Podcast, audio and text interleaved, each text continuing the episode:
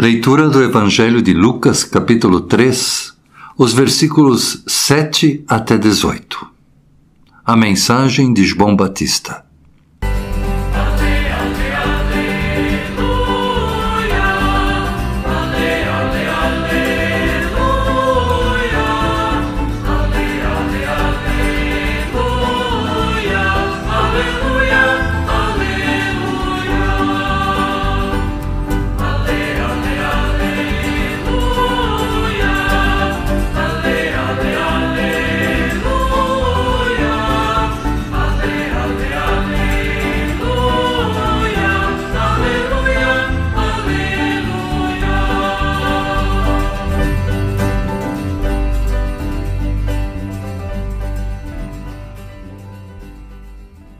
Multidões iam se encontrar com João para serem batizadas por ele. Ele dizia a todos: Ninhada de cobras venenosas, quem disse que vocês escaparão do terrível castigo que Deus vai mandar? Façam coisas que mostrem que vocês se arrependeram dos seus pecados. Não digam uns aos outros: Nós somos descendentes de Abraão. Pois eu afirmo a vocês que até destas pedras Deus pode fazer descendentes de Abraão. O machado já está pronto para cortar as árvores pela raiz. Toda árvore que não dá frutos boas será cortada e jogada no fogo. Então o povo perguntava: O que devemos fazer? E ele respondia: Quem tiver duas túnicas, dê uma para quem não tem nenhuma. E quem tiver comida, reparta com quem não tem. Alguns cobradores de impostos também chegaram para serem batizados e perguntaram a João: Mestre, o que devemos fazer? Não cobrem mais do que a lei manda, respondeu João. Alguns soldados também perguntavam: E nós, o que devemos fazer? E João respondia: Não tomem dinheiro de ninguém, nem pela força, nem por meio de acusações falsas e se contentem com o salário que vocês recebem. As esperanças do povo começaram a aumentar. E eles pensavam que talvez João fosse o Messias. Mas João disse a todos: Eu batizo vocês com água, mas está chegando alguém que é mais importante do que eu, e não mereço a honra de desamarrar as correias das sandálias dele. Ele os batizará com o Espírito Santo e com fogo. Com a pá que ele tem na mão, ele vai separar o trigo da palha. Guardará o trigo no seu depósito, mas queimará a palha no fogo que nunca se apaga. João anunciava de muitas maneiras diferentes a boa notícia ao povo e apelava a eles para que mudassem de vida.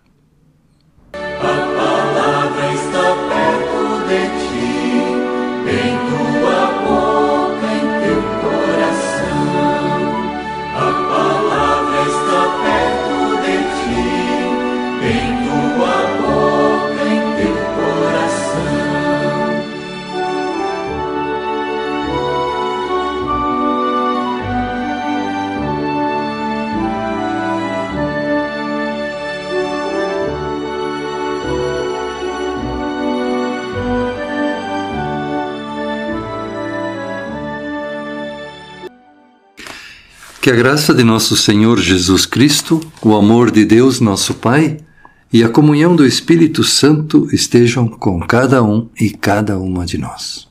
Amém. Estimada comunidade, prezados ouvintes da Rádio Web Luteranos.com, que pessoas ajudaram você a definir o caminho da sua vida? Em quem você se espelhou? E assim como você teve alguém que o ajudou, quem está se espelhando em você? Quem você está ajudando a encontrar o caminho da sua vida? Quem você está ajudando a encontrar-se e a viver a fé em Deus? O texto do Evangelho nos quer falar hoje sobre a importância que João Batista teve na vida e na missão de Jesus. como João Batista preparou o caminho para Jesus. Nós gostamos de pensar que Jesus teve plena consciência desde criança de que ele era o Filho de Deus, de que ele havia vindo ao mundo para pregar o reino de Deus e que deveria morrer na cruz para assim salvar a humanidade. Imaginamos também que Jesus sabia que a partir de um determinado momento da sua vida ele teria que abandonar a carpintaria do seu pai, José, e começar então a anunciar a vinda do reino de Deus. Mas será que as coisas foram assim? Ou será que Jesus também precisou da ajuda de outras pessoas para ir compreendendo a sua tarefa, a sua missão nesse mundo? João Batista parece ter jogado um papel importante. Todos sabemos que esse pregador do Rio Jordão batizou Jesus. Mas será que a ação de João Batista se limitou apenas ao batismo de Jesus? Flávio Joséfo foi um historiador do primeiro século da era cristã. Ele viveu no tempo de Jesus, no tempo de João Batista. E é curioso saber que ele também escreveu sobre o João Batista. Flávio Joséfo menciona a originalidade do João Batista. Uma pessoa que aparece no deserto e, mesmo assim, tem uma convocatória extraordinária. As pessoas vão para o deserto para escutá-lo. Foi João Batista que inventou o batismo. A água sempre foi um elemento religioso muito importante para a purificação, mas antes de João, ninguém havia submergido outra pessoa na água em nome de Deus. E por fim, Flávio Joséfo menciona também a novidade do discurso do João Batista, ao dizer que praticar a justiça entre as pessoas é mais importante do que fazer sacrifícios no templo. No primeiro século, a religião judaica vivia um período de profundo letargo, de desânimo, de frustração. A religião estava tomada por grupos, como por exemplo os fariseus, que era um grupo, um partido religioso que exigia o cumprimento das leis do Antigo Testamento, assim à risca. E por outro lado haviam os saduceus, que era um grupo também político-religioso, mas da alta sociedade, onde os sacerdotes estavam mais ligados com a classe governante na Palestina. A situação política era opressiva e também havia um cansaço moral pela espera de um Salvador que se falava no Antigo Testamento, mas que nunca chegava. E assim a vida escandalosa da classe governante, aliada com o partido religioso, com os sacerdotes, que estavam mais interessados em ser amigos dos governantes do que em animar a fé do povo. Tudo isso havia esfriado a devoção das pessoas, havia desanimado a prática religiosa. Nesse contexto, de frustração, de desânimo, de desinteresse, aparece João Batista, o filho de Zacarias. João vivia no deserto.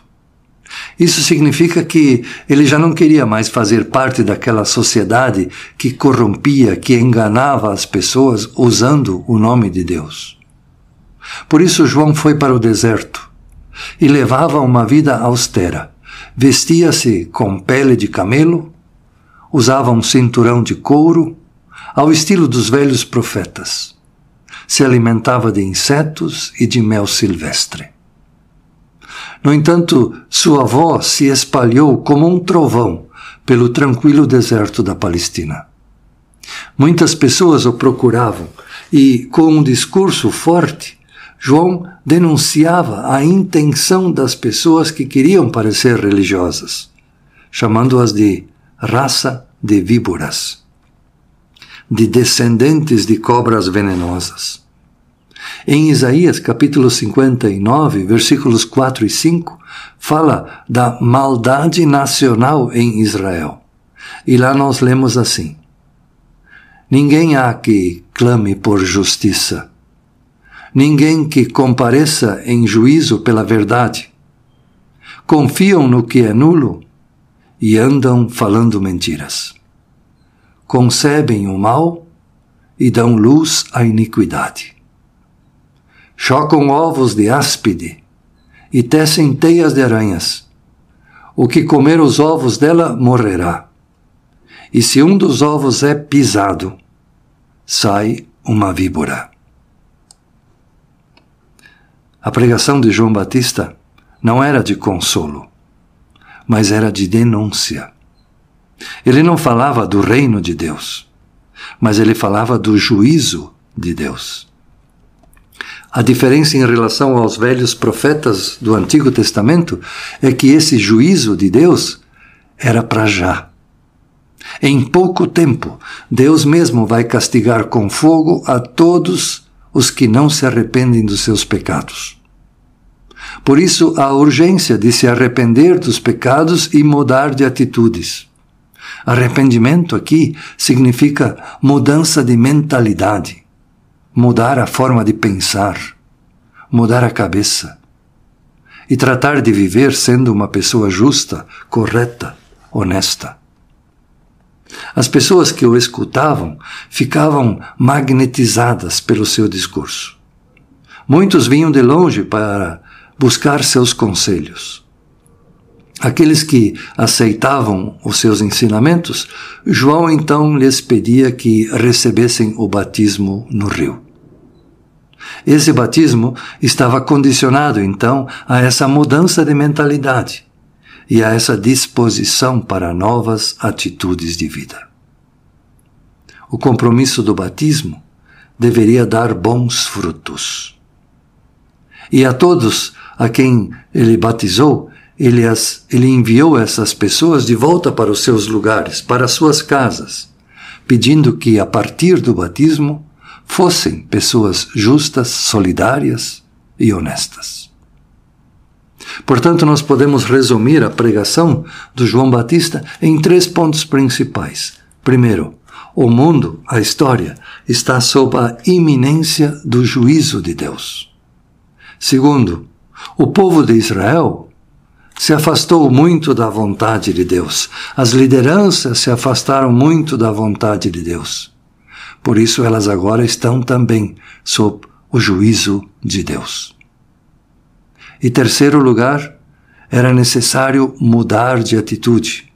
Era necessário arrependimento e nova vida. Viver praticando, viver praticando a justiça, praticando a misericórdia. E confirmar essa mudança com o batismo. O êxito desse pregador do deserto foi extraordinário. Depois de ouvi-lo, era muito difícil ficar indiferente. E assim muitos jovens que se haviam afastado da religião voltaram a interessar-se por Deus e a comprometer-se com uma vivência solidária a partir da fé em Deus. Também um jovem Jesus foi atraído pela mensagem de renovação do João Batista. E por isso esse Jesus de Nazaré caminhou mais de 50 quilômetros de Nazaré até o vale do Rio Jordão, para ver e para ouvir esse profeta. Jesus escutou a sua mensagem. Alguns comentaristas afirmam que provavelmente este encontro com João Batista impressionou tanto a esse nazareno ao ponto de ele ser despertado também em sua vocação. O batismo de Jesus fez com que ele abandonasse a sua vida silenciosa, que até então ele levava lá em Nazaré, pois antes de ser batizado por João Batista, Jesus era um desconhecido. Jesus aceitou essa mensagem do João da mesma forma como muitos outros judeus e foi batizado por João, como relatam os evangelhos Mateus, Marcos e Lucas. E conforme os evangelhos, no momento do batismo, desceu sobre Jesus o Espírito Santo, proclamando assim publicamente que Jesus é o Filho de Deus. Depois disso, dizem os evangelhos, Jesus foi para o deserto durante 40 dias, como preparação para iniciar a sua missão de proclamar o reino de Deus. João Batista vivia no deserto. Por isso, o texto parece sugerir que Jesus, por algum tempo, se integrou ao grupo do João Batista. Certamente Jesus era Deus, mas ele também foi plenamente humano. E uma das características do ser humano é que nós precisamos de ajuda, de acompanhamento para entender a nossa missão neste mundo. Jesus parece ter experimentado essa mesma pedagogia, como nos demonstra o Evangelho de Lucas, capítulo 2, no versículo 51 e 52. Lá diz assim: Conforme crescia, Jesus ia crescendo também em sabedoria. E tanto Deus como as pessoas gostavam cada dia mais dele. Os evangelhos dizem que Jesus era Deus e que dentro dele habitava toda a divindade de Deus. Mas para exteriorizar esta divindade, Jesus também passou pelas limitações próprias do ser humano. Por isso, pensar que Jesus sabia de todas as coisas com total clareza e perfeição, isso não corresponde com os evangelhos.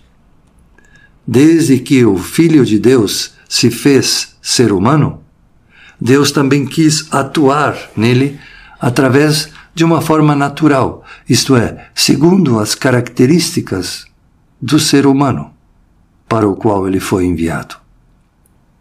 Por isso, Jesus também teve fome, Jesus teve sede, Jesus sentiu calor, sentiu frio, sentiu sono, teve alegrias, teve tristezas e até dúvidas no momento da prisão e da crucificação. Portanto, o Evangelho de hoje nos fala de duas coisas importantes. Deus não permanece indiferente ao mau uso de Sua palavra. Seu juízo ainda não veio isso quer dizer que esse juízo ainda está por vir. Logo, logo, ele vai separar o trigo da palha. Desta maneira, o chamado de João Batista vale ainda hoje. Arrependei-vos, mudem de pensamentos e crede no Evangelho, porque o juízo de Deus está próximo. E a segunda coisa é a importância de haver pessoas que nos ajudem a encontrar o nosso caminho na vida, a nossa missão nesse mundo. E essa missão está sempre relacionada com o que Deus espera de nossos pensamentos e de nossas atitudes. Que a graça de nosso Senhor Jesus Cristo, o amor de Deus nosso Pai e a comunhão do Espírito Santo permaneçam entre nós. Amém. A palavra está perto de ti.